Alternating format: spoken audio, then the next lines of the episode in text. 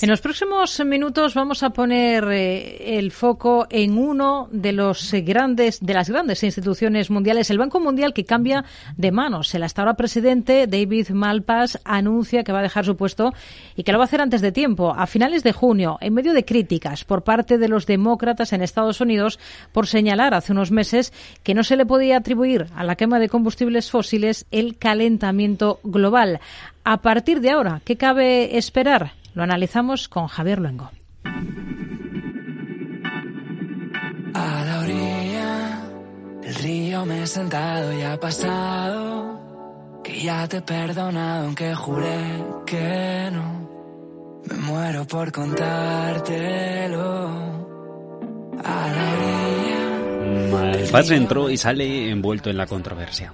Today it's my pleasure to announce my choice for the next president of the World Bank, Mr. David Malpass. Porque cuando lo nominó el ex presidente de Estados Unidos, Donald Trump, eh, este ex economista del banco, del banco de Inversión y funcionario del Tesoro, no era más que un personaje descreído del multilateralismo y con ansias de sabotear el fin para el que se había creado el Banco Mundial. Hoy sale. Do you accept the scientific consensus that the man-made burning of fossil fuels is rapidly and dangerously warming the planet? I, I, I, don't know if everyone wants to comment on that. At what we are doing is having impactful projects that reduce will, greenhouse will you answer the gas question? emissions. We have a mission of a World Bank that's powerful.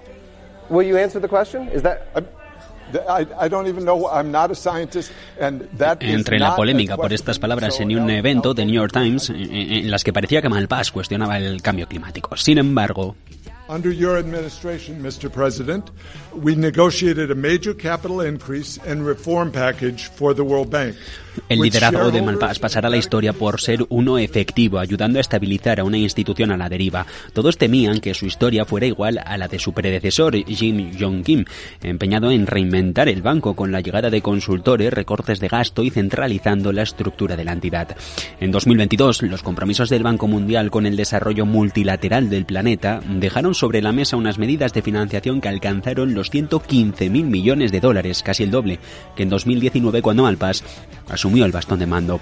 Una expansión que por millones refleja el papel de esta entidad para ayudar a las naciones en vías de desarrollo a superar la recesión inducida por la COVID, pero también a las crisis energéticas y alimentarias derivadas de la invasión rusa de Ucrania. Tras el cese, que va a ser efectivo a partir del 30 de junio, Joe Biden va a tener la posibilidad de proponer para el cargo a alguien que comulgue con su agenda climática, y es que aunque se trata de una regla no escrita, tradicionalmente un europeo asume el cargo de director gerente del Fondo Monetario Internacional, mientras que un estadounidense preside el Banco Mundial que presta sus fondos principalmente a países en desarrollo. Así, sobre la mesa, la gran pregunta, ¿cómo están las quinielas para colocar al sucesor o sucesora, que va a ser lo más probable de Malpass en el Banco Mundial? En los pasillos del Tesoro estadounidense ya tienen una lista de contendientes con sólidas credenciales en financiación climática. Los posibles candidatos incluyen a Samantha Power, una ex embajadora de Estados Unidos ante Naciones Unidas, ahora jefa de la Agencia de Estados Unidos para el Desarrollo Internacional, el presidente de la Fundación Rockefeller, Raksha, y el director de la Organización Mundial del Comercio, la directora Okonjo Iweala, según adelanta este viernes Financial Times. También están, son posibles candidatos, candidatas a suceder a Malpass, Gail Smith, ex asesora de Obama, funcionaria de desarrollo de Estados Unidos y experta en África, o Mafalda Duarte, la que es directora ejecutiva de los fondos de inversión climática, aquellos de 11.000 millones de dólares. En el horizonte, lo que les queda a todos es una hoja de ruta climática calificada como insuficiente y el reto de reactivarla. Muero por contártelo.